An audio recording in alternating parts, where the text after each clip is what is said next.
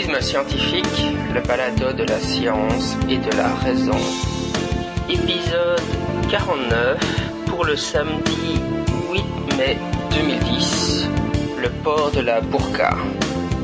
À la fin de l'épisode la semaine dernière, je vous disais que l'épisode d'aujourd'hui serait consacré à la parapsychologie avec une interview de Pierre Massias. Mais à cause de l'actualité autour donc de la burqa en Belgique, j'ai décidé de reporter cette interview d'une semaine. Donc la semaine prochaine sera euh, ma discussion avec Pierre Massias autour de son site Psyland. Et aujourd'hui, nous allons discuter de la loi visant à interdire le port de la burqa en Belgique.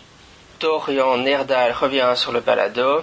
Il était venu en août euh, dernier, en août 2009, pour nous parler euh, des anges de Mons. Aujourd'hui, nous allons discuter d'un tout autre sujet. En effet, euh, Dorian, qui est donc un, un étudiant en philosophie à l'Université libre de Bruxelles, s'est penché, s'est intéressé, s'est passionné pour le projet de loi visant à interdire le port du voile intégral de la burqa en Belgique et donc je l'ai invité pour venir discuter avec moi de ce sujet. Mais avant d'aborder cette interview, dans les nouvelles du front, je vais vous parler de l'art délicat de la détection de la baliverne.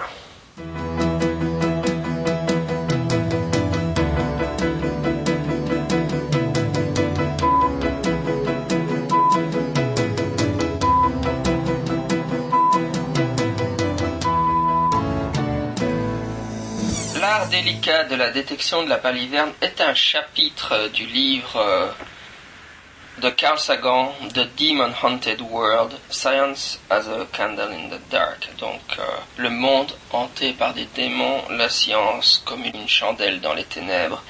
Je ne vais pas parler de l'ouvrage de manière générale, mis à part pour en dire que c'est un classique euh, du scepticisme scientifique.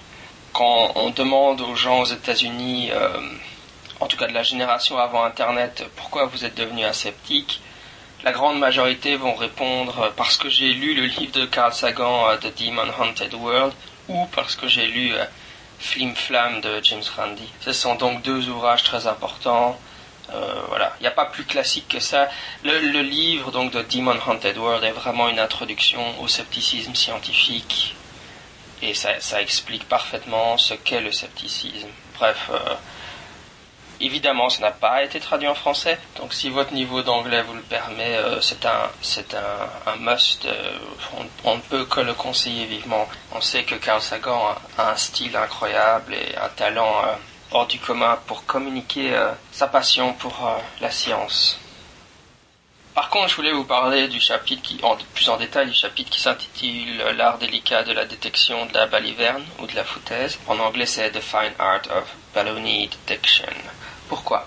Bah, Tout simplement parce que, bon, il faut bien comprendre que le terme de zététique euh, est totalement inconnu, en, pratiquement totalement inconnu aux États-Unis. Il n'est connu que par, euh, pour la génération des plus âgés, en fait, des sceptiques qui se souviennent des, euh, des origines du, du, Committee for Skeptical Inquiry à l'époque où il s'appelait le PsyCop et du fait que leur revue, donc Skeptical Inquirer, s'intitulait de zététique au départ.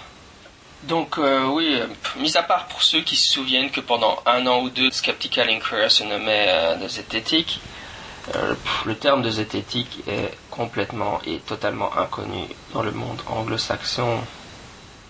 Bien entendu, ça ne veut pas dire que euh, les sceptiques anglo-saxons ne discutent pas euh, de ce que nous on appelle la zététique. Donc euh, la zététique c'est une peut dire une méthode pour enseigner la pensée critique ou un ensemble de principes.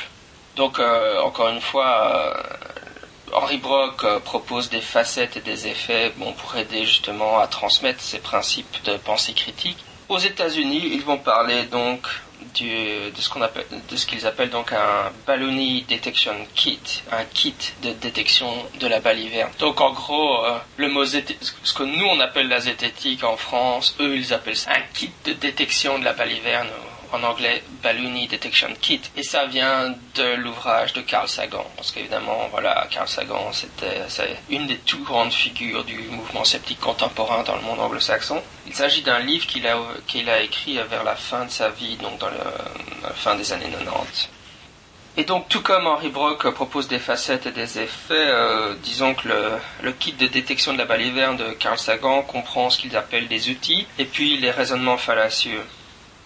Aujourd'hui, je ne vais pas discuter euh, des raisonnements fallacieux, mis à part pour dire que contrairement à Henri Brock, il n'a pas renommé les arguments fallacieux, ils portent leur nom euh, traditionnel, comme le nom que portent que leur, leur, ont donné les philosophes. Donc, il va utiliser ad hominem ou bien non sequitur ou euh, bon quand c'est possible il a un nom en anglais mais euh, pas vraiment euh, humoristique mais plutôt tente de décrire le plus adéquatement le, contenu du raisonnement fallacieux comme fausse dichotomie en anglais false dichotomie ou slippery slope donc glissement de raisonnement ou confusion of correlation and causation donc confondre la corrélation avec la causation. Strawman donc argument d'épouvantail. Enfin, il a une liste assez longue de, de raisonnement fallacieux, donc je ne vais pas aujourd'hui euh, en discuter, ça prendrait trop de temps. Par contre, je vais parcourir sa liste d'outils qui sont un peu des principes, elle est un peu moins longue, donc je vais la parcourir avec vous. Donc son premier outil, c'est autant que possible, il faut qu'il y ait des, confirmations indépendantes des faits, entre guillemets. Il faut encourager des débats euh, en profondeur à propos des, des preuves ou des indices par des individus euh, maîtrisant bien euh, le sujet et défendant des points de vue opposés. L'argument d'autorité n'a aucun poids. On sait que les autorités ont fait des erreurs dans le passé. Elles, vont en faire, elles en feront encore dans le futur. Une autre façon de le dire, c'est qu'en science, il n'y a tout simplement pas d'autorité. Au mieux, il n'y a, a, que des experts. Pensez à plus d'une hypothèse. si quelque chose peut être expliqué essayer d'envisager les, différentes manières dont ce phénomène pourrait être expliqué. Et ensuite penser euh, à des tests que vous pourriez euh, réaliser de manière systématique pour euh, tenter de réfuter chacune de ces alternatives. Ce qui reste à la fin de ce processus a la plus grande chance d'être la bonne hypothèse. Essayez de ne pas être attaché émotionnellement à une hypothèse juste parce que c'est la vôtre ce n'est jamais qu'une euh, qu'une euh, qu'un arrêt sur euh, le chemin de la poursuite du savoir. Demandez-vous pourquoi vous aimez cette idée. Essayez de la comparer de manière équitable avec les idées alternatives. Et essayez de voir si vous pouvez trouver des raisons de la rejeter.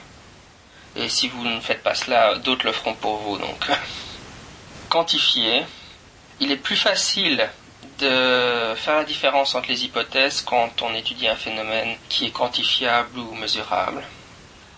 S'il y a une chaîne d'arguments, chaque maillon de cette chaîne doit, y compris la, prémisse, tenir. Et pas seulement la plupart d'entre les maillons. Tous les maillons doivent être solides. principe suivant est le rasoir d'Occam. Entre des hypothèses en compétition qui sont supportées euh, de manière égale par les données, dans ce cas de figure, il est préférable de choisir la plus simple. Juste un, petit euh, détour pour le rasoir d'Occam, parce qu'en fait, c'est beaucoup plus complexe qu'on ne peut le croire euh, a priori. J'ai souvent entendu euh, des ufologues, et particulièrement Bertrand Meuse, tenir l'argument suivant. Il est beaucoup plus simple d'expliquer le phénomène ovni par des visites extraterrestres de notre planète que par des hypothèses prosaïques. Voilà, ça c'est l'argument. Vous pouvez le lire tel quel euh, sous la plume de Bertrand, du philosophe Bertrand Meuse, qui est un philosophe qui défend l'existence du paranormal et des hypothèses non prosaïques pour expliquer le phénomène ovni. Évidemment, il ne montre par là que le fait qu'il ne comprend pas en quoi consiste le rasoir d'Occam, puisque comme le, il explique très bien Carl Sagan, il faut que les données qui supportent les deux hypothèses alternatives soient au même niveau. C'est pour trancher entre des hypothèses qui ont autant d'éléments en leur faveur l'une que l'autre.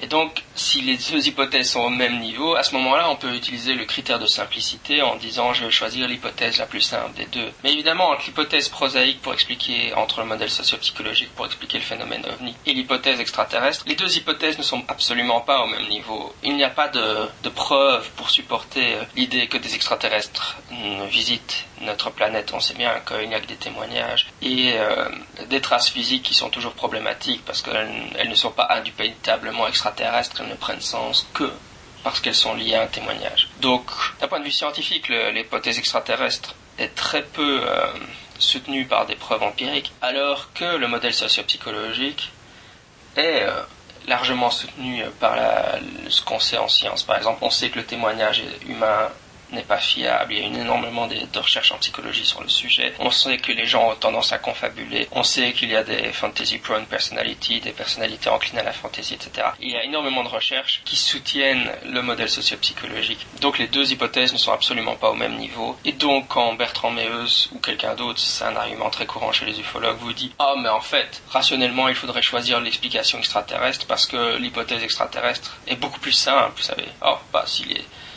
il est beaucoup plus simple de dire les témoins ont réellement vu ce qu'ils prétendent avoir vu que de rentrer dans des tas de détails et d'explications complexes d'un point de vue psychologique pour rendre compte de ces, de ces observations. Ben, comme je le disais précédemment, il, démontre uniquement qu'il n'a pas compris en quoi consistait le rasoir d'Occam. Et le dernier outil que nous propose Carl Sagan, c'est demandez-vous toujours si une hypothèse peut être, au moins en principe, réfutable les propositions qui ne sont pas testables, qui ne sont pas réfutables, n'ont pas beaucoup de mérite. Voilà, donc c'est un peu rapidement la liste d'outils euh, que propose euh, Carl Sagan. À vrai dire, je pense que sa liste de raisonnements fallacieux est, plus intéressante encore que, que sa liste d'outils, euh, mais évidemment elle est très très longue.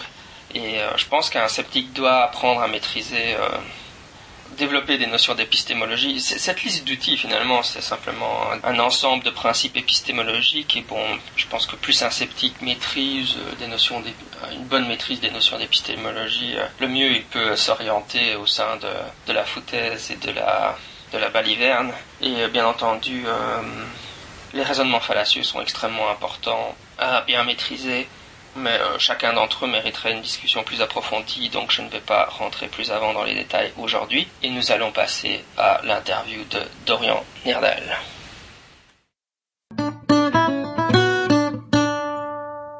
Donc aujourd'hui, Dorian Nirdal revient sur le balado. Pour rappel, il est un étudiant de, en philosophie à l'Université libre de Bruxelles et il s'est particulièrement intéressé ou passionné pour le débat concernant la loi euh, interdisant le port de la burqa en Belgique. Il va nous en parler. Bonjour. Bonjour Michel. Alors avant que tu nous donnes ton opinion sur cette loi, tu peux un peu nous raconter en quoi elle consiste exactement? La loi euh, euh, sur le, vote de la burqa est une proposition de loi qui a été formulée par le mouvement réformateur. Le mouvement réformateur, donc c'est un parti de centre droit en Belgique et leur argumentation pour interdire euh, le voile intégral est la suivante. Ils euh, affirment d'abord que euh, le voile intégral pose un problème de sécurité. Ils affirment ensuite que la femme voilée n'adhère pas aux valeurs essentielles, fondamentales de la démocratie, c'est-à-dire des valeurs comme la liberté de conscience ou l'égalité de l'homme et de la femme. Un troisième argument, c'est celui de l'humanité ou de la dignité que la femme perd lorsqu'elle revêt son, voile intégral. Donc le voile intégral, c'est bien sûr la burqa ou le niqab. Hein. Donc la femme perdrait son humanité lorsqu'elle revêt ce, voile particulier. Et le dernier argument qu'on trouve donc dans la proposition de loi, c'est que la femme voilée a une triple perversion pathologique, donc dans le sens un peu psychanalytique. Et euh, ça, c'est euh, euh, l'opinion de Badinter qu'on cite dans la proposition de loi, qui dit que c'est qui, qui, stigmatise la, la, jouissance de la femme voilée qui peut voir sans être vue, qui peut être protégée alors qu'elle peut qu'elle peut elle avoir toute puissance sur les autres, etc. Donc ça, c'est les, quatre arguments fondamentaux. qui se trouve dans la proposition de loi. C'est ce qui justifie les mesures que l'État belge veut prendre. Et ces mesures, c'est simplement l'interdiction de se couvrir le visage en rue, dans tous les espaces publics en général, donc que ce soit les parcs ou euh, les hôtels par exemple, ou les restaurants. Et euh, ces quatre arguments ont des poids différents. Par exemple, l'argument de la sécurité est vraiment juste effleuré. Hein. Il n'est pas beaucoup développé parce que ils estiment que cet argument-là n'est pas vraiment pertinent. Et je crois que ça c'est vrai. Et ils mettent vraiment tout le poids sur les valeurs communes et la dignité ou l'humanité de la femme. Donc ça, c'est la, rhétorique qu'on entend quand euh, on écoute les gens qui veulent euh, défendre cette proposition de loi.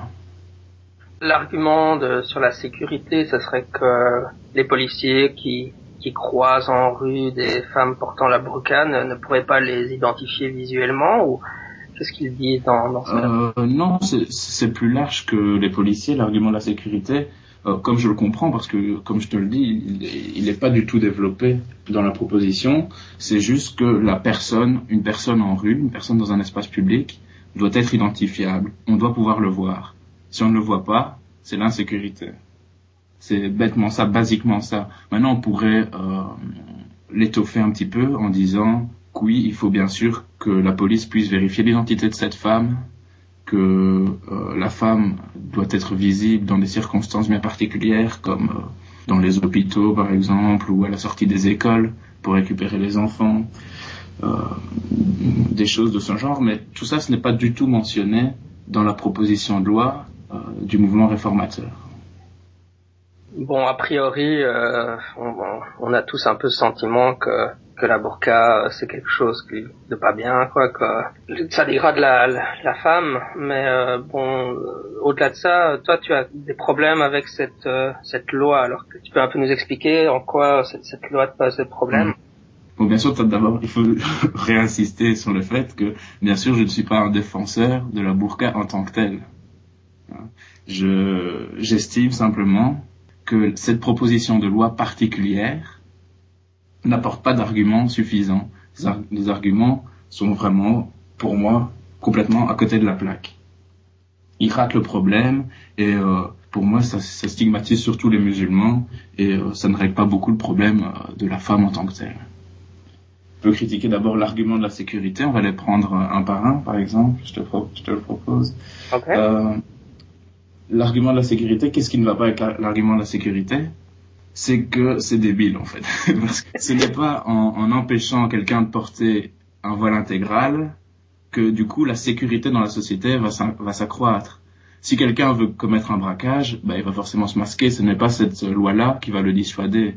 C'est un mal infime pour celui qui, qui veut braquer une banque ou, quoi que ce soit. Je comprends pas comment est-ce qu'il va pouvoir être dissuadé de, de commettre un crime sous prétexte qu'il ne pourra pas se masquer. Il, va se masquer et puis c'est tout, il va commettre son crime et puis voilà. Alors on peut aussi faire intervenir contre cet argument de la sécurité euh, l'avis du Conseil d'État français.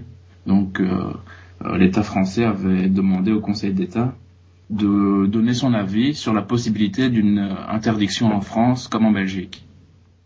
Et le Conseil d'État avait répondu le 25 mars 2010 que d'une part, on ne pouvait pas interdire de manière générale le voile intégral, que c'était cas par cas qu'il fallait le faire, mais qu'on ne pouvait pas l'interdire dans tout l'espace public en entier. Et donc, il formulait des propositions intermédiaires, qui étaient celles, par exemple, qu'il fallait cibler euh, les lieux particuliers qui étaient soumis à l'interdiction. Et donc, le, le Conseil d'État disait que si on ne faisait pas une loi précise, la proposition ne serait pas juridiquement tenable. Par exemple, il fallait, on pourrait, on, aurait pu préciser pour eux euh, que c'est seulement aux abords des hôpitaux, c'est seulement lors d'un contrôle d'identité euh, par la police, peut-être aussi euh, dans les transports en commun, à des moments pareils, dans des lieux pareils, que l'interdiction était légitime, mais sur la voie publique, dans la rue, au restaurant ou n'importe où dans, dans un hôtel, là, on atteignait de manière flagrante les libertés fondamentales des individus. Ouais, ça, ça a du sens, quoi. Lors des contrôles d'identité, bon là, elles seraient obligées de, montrer leur visage aux policiers, mais Ça, c'est logique. Mais oui. Mais le problème, c'est qu'on généralise euh, alors que on aurait pu très bien se contenter de légiférer de manière minimale sur quelques points très particuliers où on sait qu'effectivement ça pose problème. Parce que l'argument de la sécurité dans l'espace public de manière générale est intenable. La femme voilée n'attaque personne. Si elle est voilée intégralement, qu'elle se promène dans la rue, on ne peut pas dire qu'elle blesse autrui quand même. Or ça, c'est la, la rhétorique qui est employée quand on entend les mandataires défendre cette proposition de loi. Alors le deuxième argument? Euh, Le deuxième argument, le, c'est l'argument des, des, valeurs communes, l'argument de l'égalité de l'homme et de la femme. Mais là, je, je n'arrive pas à, à, réduire cet argument à néant parce que, encore une fois, c'est un, un sophisme pour moi. Si l'égalité de l'homme et de la femme est affirmée, c'est pour empêcher l'État de faire des, lois discriminantes à l'égard de l'homme et de la femme ou pour empêcher un, commerçant de discriminer euh, ses clients ou quoi que ce soit. On ne peut pas imposer à un individu pour lui de garantir l'égalité de l'homme et de la femme. Non, la, la femme est libre de se voiler ou non, elle est libre de se soumettre ou non, elle est libre euh, de vouloir vivre une vie euh, euh, de souffrance ou pas, elle est libre de faire tout ce qu'elle veut avec sa propre personne tant qu'elle ne nuit pas à autrui. Et l'argument des, des, valeurs universelles ne doit pas être porté sur les individus. C'est le rôle de l'État de garantir qu'il n'y ait pas de discrimination. C'est un argument assez pernicieux, évidemment. On sait bien que la, la femme voilée se place euh, sur une échelle de valeurs à un niveau inférieur à l'homme. Mais si c'est son choix, où est le problème Ce n'est pas à elle de, de se faire l'égal de l'homme obligatoirement c'est un argument pour moi qui n'a aucun poids, euh, à tel point que j'arrive pas, j'arrive pas clairement à le démolir. C'est comme un fantôme qu'on voudrait, euh, qu'on voudrait attraper dans une cage. C'est un argument passe-partout qui, qui charme beaucoup les foules, mais euh, qui en dehors de ça euh, n'est pas vraiment pertinent. Le dernier argument que je vais critiquer, c'est l'argument de l'humanité ou la dignité de la femme celui de la perversion, donc ça, comme j'estime que c'est pas vraiment un argument, mais c'est plutôt pour euh, pour euh, choquer ou, c'est de la blague pour moi. Donc euh, cet argument-là, je vais pas vais pas le voir, mais celui de la dignité de, de la femme ou de l'humanité, il est aussi révélateur parce que vivons-nous encore dans une démocratie libérale lorsque l'État prétend définir ce qu'est l'essence de l'humanité ou ce qu'est euh, la dignité euh, pour une femme Là, je ne sais pas du tout où on va, mais euh, quoi, euh, l'État va bientôt dire oui, euh, pour être une bonne femme, il faut euh, rester dans son foyer, il faut avoir un enfant, ou alors à l'inverse, il va dire ah la bonne femme, c'est celle, c'est celle qui, qui, va au travail, qui ramène plus d'argent que son mari et qui occupe, qui, qui s'occupe en plus de ça du ménage, des enfants, etc. Je sais pas du tout où on va avec ce, genre, ce genre de d'arguments dans la proposition de loi, on dit tel quel noir sur blanc que la femme est coupable de dissimuler son humanité. Mais alors là, je sais pas où on va, quoi. Oui, alors le pire évidemment, c'est que ça, c'est que c'est une loi qui est supposée aider ces femmes, mais en même temps, on, les, on les stigmatise. Ah oui, ça c'est, c'est, c'est des arguments qui peuvent, qui peuvent contribuer à casser cette proposition de loi. Euh, mais il y en a toute une panoplie d'ailleurs c'est qu'on veut empêcher la femme d'être soumise, on veut la sauver, on veut ceci, on veut cela, mais tout ce qu'on fait, c'est attaquer cette femme. Dans la proposition de loi en Belgique, on ne parle jamais des éventuels maris, des éventuels, de l'éventuelle famille qui imposerait ce voile à la personne. Ceux-là, ils ne sont pas du tout, pas une seule fois incriminés. Et on ne parle pas une seule fois d'eux. C'est la France qui, qui, elle, commence à en parler euh, grâce à l'avis du Conseil d'État. Aujourd'hui, le Figaro a publié une, euh, une information qui dévoile en fait euh, la proposition de loi que la France va faire adopter, qui est très similaire à celle de, la Belgique. Donc on interdit de se couvrir le visage, de se cacher entièrement le visage dans tout l'espace public. Mais euh, la loi a l'intelligence de rajouter que non seulement ce n'est pas la, femme qui va être punie, mais que sera puni plus sévèrement celui qui impose à la femme de euh, se, se voiler. Et donc quand, quand je parle de, de se voiler, c'est toujours, bien sûr, il faut entendre par là se voiler intégralement, donc mettre la burqa, la burqa ou, le niqab. Alors, il y a encore euh, quelque chose qui me, qui me choque, c'est que non seulement on, on, on, dit à la femme qu'elle est coupable euh, de dissimuler son humanité, mais on lui dit aussi que c'est criminel, c'est criminel de refuser d'entrer en société.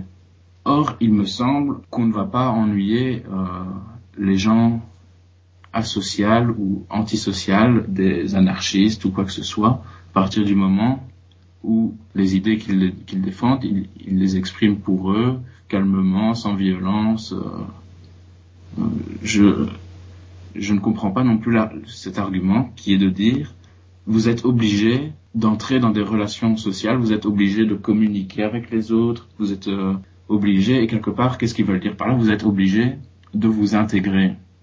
Parce que c'est la population musulmane qui porte, euh, en général, ce voile intégral. Mais je crois qu'au contraire, une telle loi va les empêcher de s'intégrer. Parce qu'une telle loi euh, si grossière les stigmatise complètement.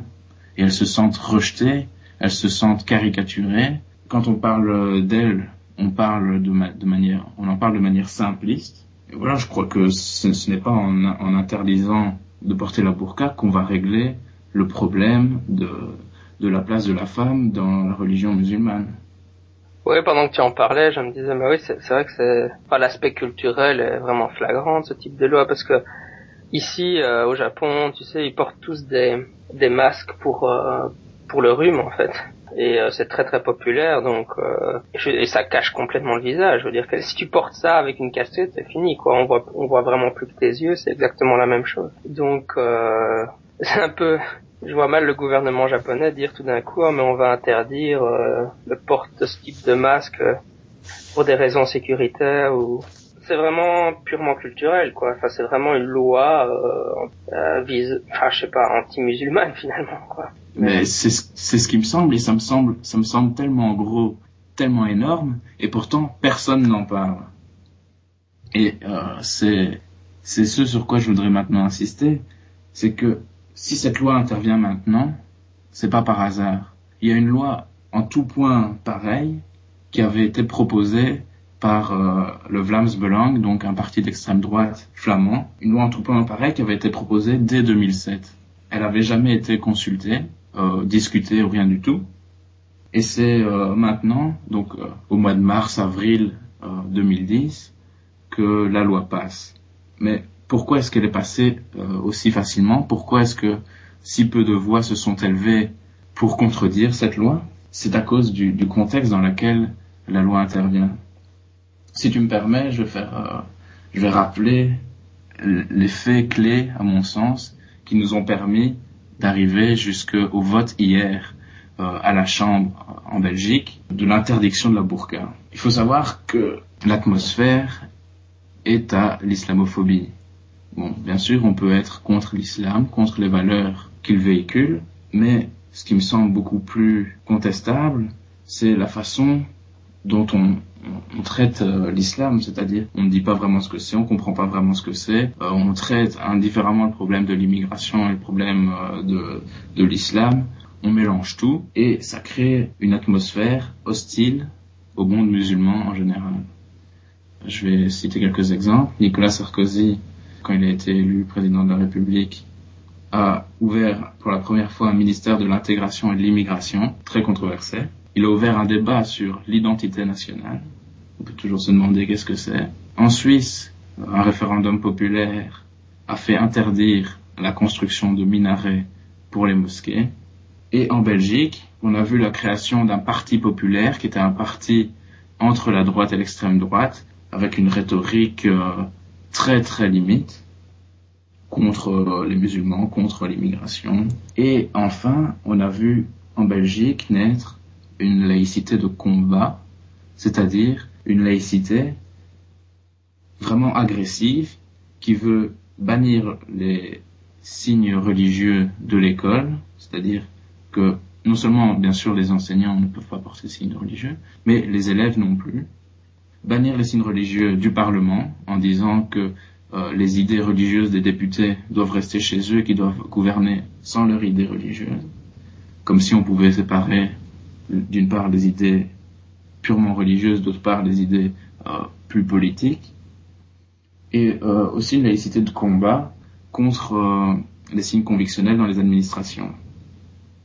Ça peut paraître très, très noble, mais les arguments souvent déployés contribuent, à mon sens, à radicaliser euh, l'opinion publique. Euh, la preuve, c'est qu'on a été jusqu'à jusqu'à examiner la possibilité de supprimer les signes religieux dans les cimetières. Je, je sais pas, ça me semble, ça me semble quand même aller, aller très très loin. Là. Et donc, ça crée toute une atmosphère hostile au monde musulman. Juste pour la question des signes religieux dans les écoles, je veux dire, il y a une différence en, en dire que l'école ne doit pas montrer de signes religieux ou que le professeur ne doit pas enseigner en dehors du cours de religion en Belgique, mais de religieux, et interdire euh, les élèves de porter des symboles religieux. Par exemple, aux États-Unis, ils ont souvent ce problème avec la prière. Par exemple, certaines écoles, ils pratiquent la prière dans les écoles. Si on force les élèves à prier en groupe, ça, c'est problématique. Maintenant, si un, un, élève chrétien veut prier par lui-même dans l'enceinte de l'école, ça ne devrait pas être un problème. On n'interdit pas aux élèves de spontanément pratiquer leur... L'objectif n'est pas d'interdire les élèves de spontanément pratiquer leur religion. S'ils veulent prier, ils peuvent prier. La question des signes euh, religieux à l'école est beaucoup plus vaste et soumise à un débat beaucoup plus modéré. Euh, on peut éventuellement, je pourrais accepter par exemple qu'on interdise le voile pour les élèves. Bon, c'est pas le cas parce que je me suis, j'ai toujours considéré que euh, le voile ça faisait partie de la liberté d'expression et que j'ai toujours considéré que le, que permettre aux élèves de d'exprimer librement leurs opinions permettait aussi euh, qu'ils se, soient formés correctement, qu'ils se forment en échangeant, en exprimant leur opinion et en changeant d'avis euh, sans cesse. Mais tu dirais ça aujourd'hui à des gens en Belgique, tu serais dans un débat, tu serais complètement laminé par cette laïcité de combat. Parce qu'elle estime que c'est scandaleux et que ceux qui font ça sont des, des radicaux. Moi, j'ai défendu devant le président du mouvement réformateur la liberté pour les élèves de porter le voile. Il m'a tout de suite euh, attaqué en me disant que, euh, que j'étais un monstre parce que je soutenais que que les petites filles viennent voiler à l'école et que avec un voile qui leur est euh, agrafé sur les épaules et on, m'a on accusé de de tous les maux de l'humanité quoi parce que tu défends quelque chose pour eux d'indéfendable. Que tu défends c'est la liberté d'expression fondamentalement. La, liberté n'est jamais prise en compte dans les débats et c'est ça que je trouve complètement fou. Les médias pour moi là ont, une grande responsabilité parce qu'ils n'ont pas rendu compte correctement, à mon sens, de la proposition de loi, parce qu'ils font de tous les adversaires à la proposition de loi interdisant le voile intégral, euh, ou c'est le même cas aussi avec euh, les écoles, mais moins, ils font de tous les adversaires des fondamentalistes musulmans. Or, jusqu'à preuve du contraire, je ne suis pas un, un fondamentaliste musulman. Il n'y a plus moyen, en Belgique, de s'opposer euh, au voile intégral. Il n'y a plus moyen de s'y opposer sans se faire traiter de tous les noms. Dans les débats télévisés, les gens qu'on invite pour défendre le port du voile ou le port du voile intégral ou quoi que ce soit sont toujours des musulmans. Jamais on ne fait émerger dans l'opinion des spectateurs que euh, un individu occidental pourrait s'opposer à des lois comme, comme celle-là. Donc pour moi, on a complètement muselé l'opposition. D'ailleurs, c'était complètement visible hier dans, dans les débats à la Chambre et la proposition d'interdiction euh, du voile intégral, comme je viens d'expliquer, est passée à l'unanimité, moins deux personnes. Ça n'arrive jamais. À l'unanimité, moins deux personnes.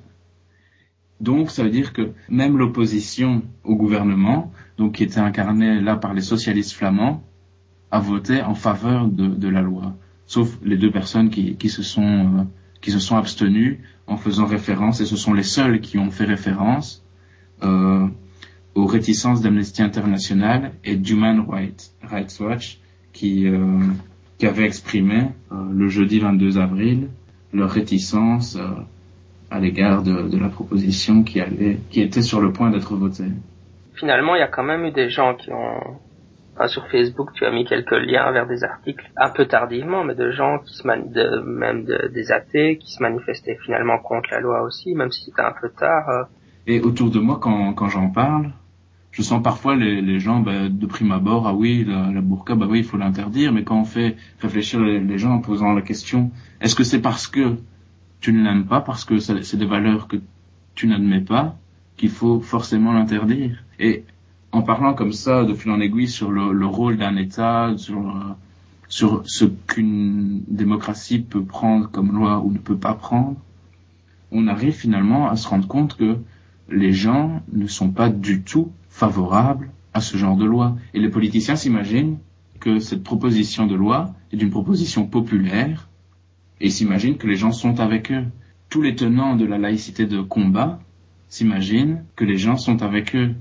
Mais non, pourquoi est-ce qu'ils s'imaginent avoir euh, la majorité des, personnes derrière eux? Mais c'est parce que ces gens-là sont plus enclins peut-être à s'exprimer que d'autres qui comprennent pas bien le sujet ou qui, qui n'en ont pas entendu parler, qui n'ont pas beaucoup d'informations. Et donc, on voit qu'il y a beaucoup de gens qui s'expriment pour la laïcité, etc. Et on dit, ah oui, euh, ils, sont, ils nous sont favorables, on voit bien qu'on est dans la bonne direction, etc. Mais ceux qui s'expriment ne sont pas représentatifs de la population. Ça s'est d'ailleurs vu il n'y a pas longtemps, euh, un de ces mouvements de laïcité de combat a organisé une manifestation pour l'interdiction des signes religieux dans les écoles. Euh, ils étaient même pas une centaine, quoi. C'était, c'était, c'était lamentable. Ils se sont, ils ont complètement raté leur manifestation, quoi. Je suis euh, sur Facebook la, page du mouvement Ni pute ni soumise, un mouvement euh, bon pour la défense de la femme musulmane. Et euh, c'était assez amusant parce qu'évidemment les, les responsables de ce mouvement se sont positionnés favorablement pour cette loi en France. Mais dans les commentaires, les commentaires étaient beaucoup plus mitigés et reflétaient beaucoup plus ce qu'on dit nous maintenant. C'était voté dans, pas dans l'urgence, mais euh, très rapidement alors que c'était un sujet, un sujet chaud qui aurait pu faire l'objet de débats citoyens, ce n'a pas été le cas. Et euh, j'ai lu dans, dans, la presse que euh, les parlementaires ont été presque obligés de voter. Quoi. C'était c'était beaucoup beaucoup beaucoup trop vite. Quoi. Pour, en fait, le, la loi a été expédiée en deux fois. donc d'abord, elle a été examinée par un, un groupe restreint en deux séances. Donc le 17 et le 31 mars, la loi a été examinée et elle est tout de suite arrivée à la Chambre le 29 où elle a été votée. C'était une loi, euh, une loi canon euh, propulsée à toute vitesse. Je crois qu'il n'y en a pas des masses qui ont été euh, votées aussi vite. Ce qui m'inquiète, c'est que quand on parle de la femme musulmane soumise à l'homme, c'est qu'on emploie souvent une rhétorique du complot, où on dit, oui, bon, c'est pas les, les, les, islamistes modérés. Ça, il y a, y a, beaucoup de musulmans qui sont modérés, euh, des, des, musulmans des Lumières, des musulmans de la raison. Euh, mais de l'autre côté, il y a les musulmans fondamentalistes, les radicaux, ceux qui soumettent euh, leurs femmes dans leur garde. Euh, tu vois, ça fait... Il y a toute une rhétorique du complot qui dit, oui, il y a des, des musulmans modérés, ceux-là, c'est les musulmans de la raison, les musulmans séculiers en quelque sorte, et de l'autre côté, les musulmans qui sont pas séculiers, c'est des musulmans qui adhèrent à une euh, religion du Moyen Âge, des, des, musulmans fondamentalistes qui manipulent les gens. J'ai du mal d'adhérer à ça parce que je sais pas si c'est le cas en Belgique. C'est peut-être le cas en Iran, c'est peut-être le cas en Arabie Saoudite, c'est peut-être le cas au Pakistan. Mais en Belgique, pour moi, il n'y a pas de je, je vois pas comme ça a priori, et personne n'en a jamais cité, de groupe de pression qui pourrait pousser les musulmans à se fondamentaliser et à obliger leurs femmes à porter la burqa pour telle ou telle euh, raison. J'en vois pas. C'est un argument, l'argument du de ce complot entre guillemets. C'est valable par exemple pour le créationnisme où on sait très bien qu'il y a des fondations comme Discovery Institute ou euh, l'université de Johnstone à Paris, qui, qui forcent la main, qui, qui, euh, qui essaient d'aller voir les, les, parlementaires pour faire passer euh, telle ou telle loi pour euh, privilégier le créationnisme. Mais je vois pas du tout la même chose pour, pour la burqa. c'est là que des sociologues pourraient intervenir et présenter des données ou, euh, objectives sur la situation en Belgique. C'est ce que, j'entends un peu dans ton argument, c'est que les politiciens se sont se basent sur une absence de données, enfin sur un peu un fantasme qu'ils ont sans vraiment sur, une absence de données, sur des préjugés. Et euh, c'est ce à quoi j'allais venir. Euh, hier, dans, dans les différents discours qui ont eu lieu, on a entendu euh, des choses diverses et variées. Par exemple, euh, on a on a dit euh, que le, le voile intégral datait de 1500 ans. Ça, je sais pas d'où ça vient. Je sais pas, je crois pas du tout que ce soit, juste. D'autres ont dit que ça, venait 600 ans avant Mahomet. Je sais pas non plus quelle est la pertinence d'une telle information. On a dit qu'il y avait des centaines de femmes, qu'il y avait seulement quelques centaines de femmes concernées en Belgique. Ça non plus, je sais pas du tout d'où ça vient. Parce que il n'y a aucun chiffre en Belgique les seuls chiffres qu'on dispose, dont on dispose, c'est euh, des, procès-verbaux qui ont été euh, écrits donc euh, parce qu'il y avait déjà des, règlements communaux qui interdisaient de, de, se balader complètement voilé. Et le nombre de ces procès-verbaux est complètement réduit. En 2008, il était de 33, et en 2009, ils étaient à 29. Donc il y a eu 29 procès-verbaux pour port de voile intégral. Et donc, il y en a même eu moins que l'année précédente. Je, crois qu'on assiste là à une réelle radicalisation de la société quand j'écoute les humanistes aux États-Unis, euh, bien sûr, il faut dire qu'il faut combattre l'islam, mais euh, ils vont jamais argumenter pour des, législations. Ils vont dire euh, ce qu'il faut faire, c'est par exemple augmenter le, la critique coranique, par exemple. Ils vont dire il faut, il faut donner des bourses à des universitaires pour qu'ils déconstruisent le Coran, comme on l'a fait avec la Bible. Enfin, une approche intellectuelle ou si, si, on peut expliquer, si on peut montrer que le Coran dit X ou Y et après, enfin c'est une approche un peu pédagogique comme ça, mais je les entends jamais dire qu'il faudrait légiférer pour interdire ce genre de pratique parce que, enfin c'est vrai que ça me paraît, enfin je sais pas, comme je le dis, moi je suis pas très versé en politique et des sujets qui me perturbent toujours beaucoup. J'ai du mal à, à voir les enjeux derrière tout ça, mais c'est vrai que cette loi est très bizarre. Et le, le problème, c'est que maintenant, la Belgique est montrée comme l'exemple en la matière, en France et partout, alors qu'en Belgique, le débat s'est fait dans des conditions déplorables, la proposition a été votée dans des conditions déplorables, on n'a pas pris la peine de demander l'avis du Conseil d'État, par exemple, qui aurait pu statuer sur le fait si la proposition était juridiquement tenable ou non. Et à mon avis, euh, elle va être euh, considérée euh, sous peu comme inapplicable. Oui, parce qu'on sait comment comment ça se passerait en pratique, quoi. si si on si les policiers croisent quelqu'un qui est voilé, ils vont ils vont quoi? Ils vont l'arrêter ou? Mais c'est ça. Il y aura, à mon avis, il y aura vraiment euh, une illégalité. Non, ils vont. normalement, c'est des. C'est vrai qu'il y a peut-être une amende de prison, mais c'est d'abord des une, peine de prison, mais c'est d'abord des amendes. Mais euh, les, les femmes voilées qui sont euh, les femmes de de riches ressortissants de, pays pétroliers, de riches diplomates qui, viennent euh, en Belgique euh, passer quelques jours. Euh, je ne sais pas si on les ennuiera de la même façon que la femme dans le quartier défavorisé qui, qui se balade avec son voile intégral. C'est vraiment de la stigmatisation, de la discrimination, je crois. Ça c'est clair. Et je lisais il y a peu de temps un, nouveau livre qui est paru aux éditions de l'Université libre de Bruxelles, un livre de sciences politiques et de sociologie, intitulé L'islam à Bruxelles. Et dans, dans ce livre, Corinne Torrekens, qui est la chercheuse en, question, montre bien quel est le véritable problème en fait, quel est le problème auquel les politiciens devraient euh, s'attacher? C'est le problème du, communautarisme. Est-ce que les revendications religieuses, donc les revendications de communautés religieuses, sont-elles légitimes dans une démocratie? Et je crois que à partir de là, on peut commencer à discuter, à débattre, euh, etc. Pour elle, euh, c'est tout à fait légitime. Bien sûr, c'est une nouvelle vision de la société. C'est plus une société basée sur la neutralité ou la laïcité, mais c'est une société basée sur le pluralisme et sur le fait que chacun peut avoir des raisons qui sont justifiées. Chacun peut avoir des bonnes raisons pour défendre euh, ses intérêts. Et je crois que c'est la bonne solution. Il ne faut pas stigmatiser les gens parce qu'ils sont croyants ou parce que euh, ils veulent euh, s'infliger des, des, punitions comme euh, le voile intégral.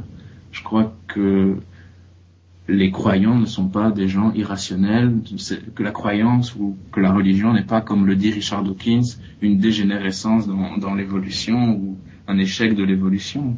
Je crois qu'il faut reconnaître que euh, la religion a quelque chose de, de légitime qu'elle a le droit de citer. La chercheuse parle surtout de, euh, des mosquées et euh, des minarets en Belgique. Et elle analyse les rapports entre les présidents de mosquées, les imams et le pouvoir politique. Et elle montre qu'en fait, ces, ces groupes de pression, ce qu'on appellerait du communautarisme en général, aident complètement à l'intégration de la personne. Les revendications de ces communautés religieuses, ce sont des, revendications pour la reconnaissance, pour s'intégrer. Et c'est pas du tout des revendications contre la société.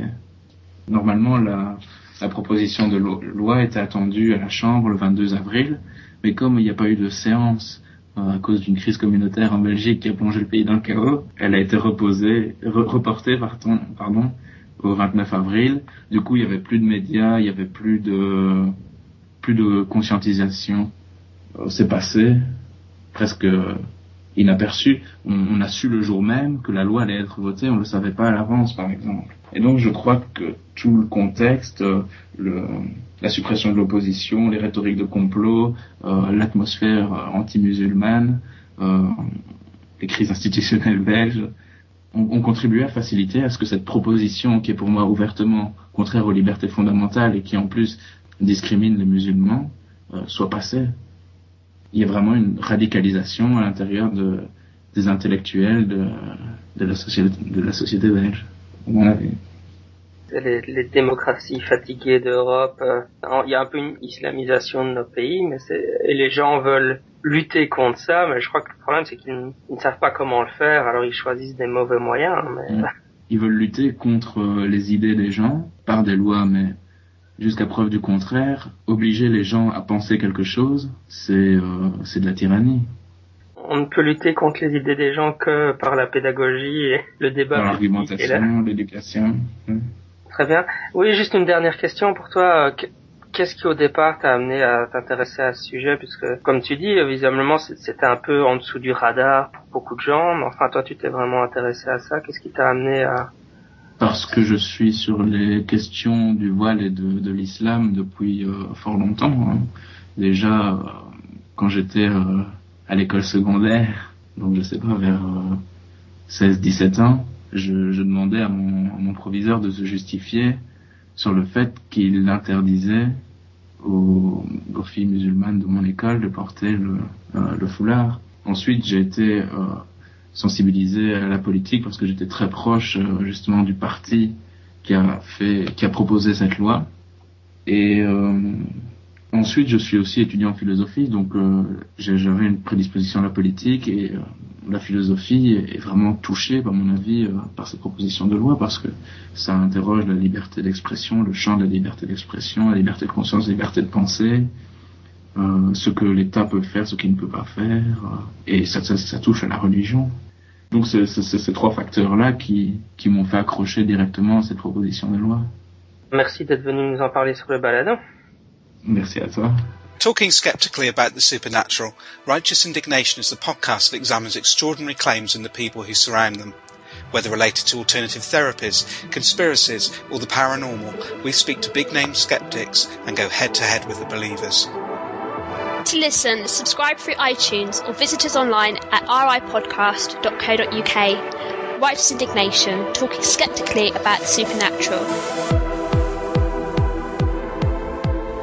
Ok, c'est tout pour aujourd'hui. Comme je le disais au début de cet épisode, la semaine prochaine sera donc euh, l'interview de Pierre Macias à propos de son site Psyland. N'oubliez pas qu'il existe sur euh, Wikipédia un projet euh, qui s'intitule Projet Scepticisme Rationnel et qui regroupe et coordonne les personnes, les utilisateurs de Wikipédia français qui s'intéressent au scepticisme scientifique au scepticisme rationnel. Donc si vous êtes un sceptique, si vous êtes sur Wikipédia, n'hésitez pas à nous rejoindre et à nous donner un coup de main. Je suis votre hôte Jean-Michel Abrassard. D'ici là, à la semaine prochaine, sceptiquement vôtre.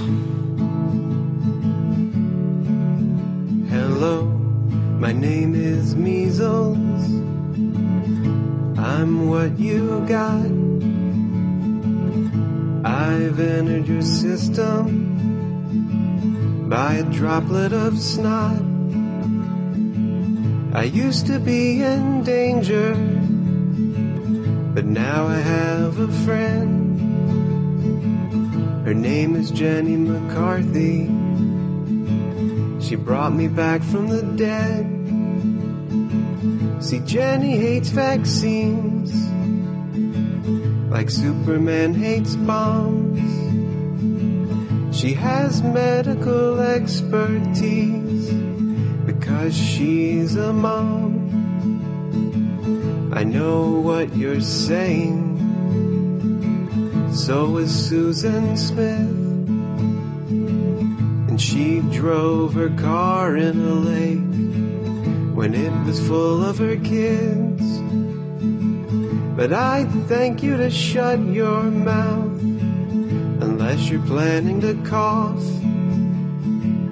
Because Jenny's vaccine campaign is the only shot that I got. People thought I was eradicated just because they were educated. But Jenny'd rather I'd stay alive, even if it means your kids die.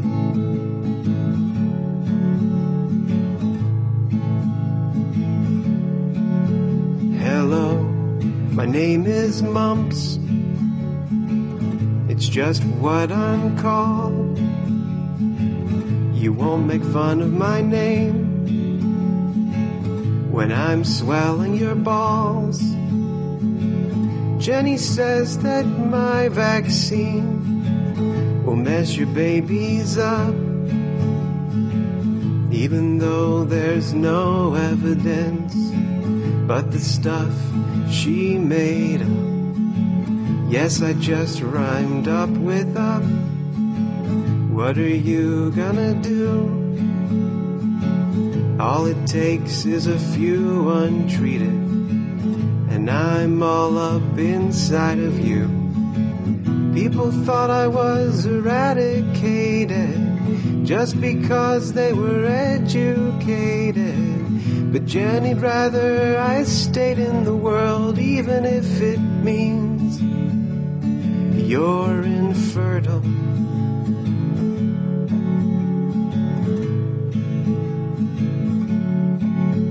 Hello, my name is Rubella. I think you've met my friends. You don't have to remember our names. You'll hear them again. Because a woman who picked her nose on MTV is more trusted than the doctors at the CDC. People thought I was eradicated just because they were educated. But Jenny'd rather I'd stay alive, even if it means your kids die.